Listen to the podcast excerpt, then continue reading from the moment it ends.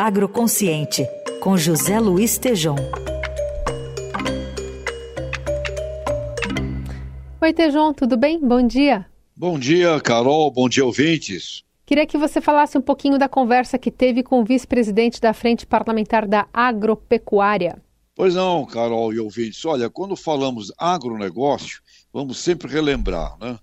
Aquele movimento mais ou menos 30% do PIB do Brasil, 70% dele é fora da porteira das fazendas. Então, tudo o que acontece no antes e no pós-porteira é muito importante para o desenvolvimento do setor como um todo no país. E um dos grandes problemas que nós temos que enfrentar é a logística, a infraestrutura. E tem uma notícia muito positiva agora, uh, foi aprovada a lei das debêntures da infraestrutura. Virou lei, foi sancionada pelo próprio presidente da República e isto tem um impacto importantíssimo para a logística do Brasil. E eu conversei com o deputado Arnaldo Jardim, deputado federal pelo Cidadania, que é o relator dessa lei das debêntures da infraestrutura. Conversei com ele, especialmente aqui para o nosso agroconsciente da Eldorado. Por favor, vamos ouvi-lo então. Nós do agro sempre sabemos que o Brasil é muito competitivo da porteira para dentro. Mas nós sabemos que temos desafios de logística que muitas vezes faz com que o nosso produto tenha dificuldades para chegar a um preço razoável ao consumidor ou para ter competitividade no duro mercado exterior.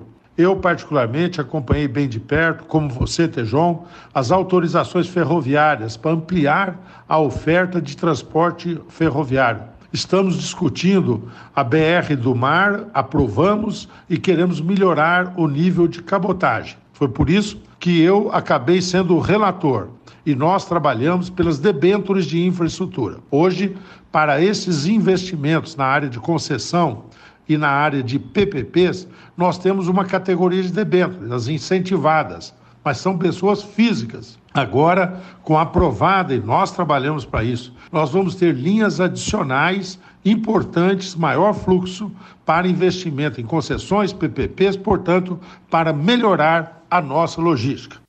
Portanto, Carol, está aí uma notícia boa. Eu espero que a iniciativa privada do setor todo de infraestrutura se apresente para o show, né?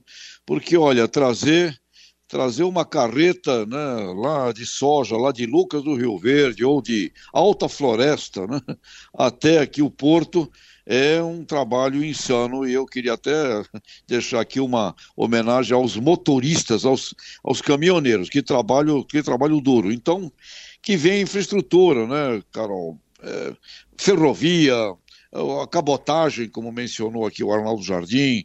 Temos muito para progredir e será fundamental para o crescimento do agro brasileiro. Que, aí, que essa lei aprovada das debêntures vingue, que seja efetivamente utilizada por todo o setor empresarial brasileiro, Carol. Boa. E como você disse, não necessariamente só com transporte rodoviário, né? Com essa diversificação, até para aliviar um pouco as estradas paulistas, né, e utilizar o sistema ferroviário que já foi muito muito utilizado e carrega muito mais carga, né?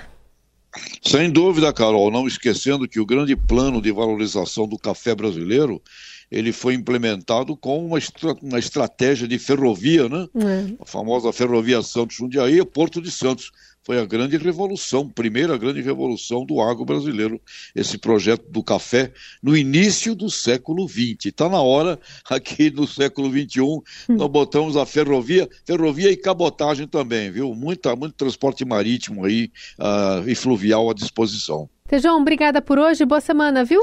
Grande abraço, Carol, a todos. Boa semana.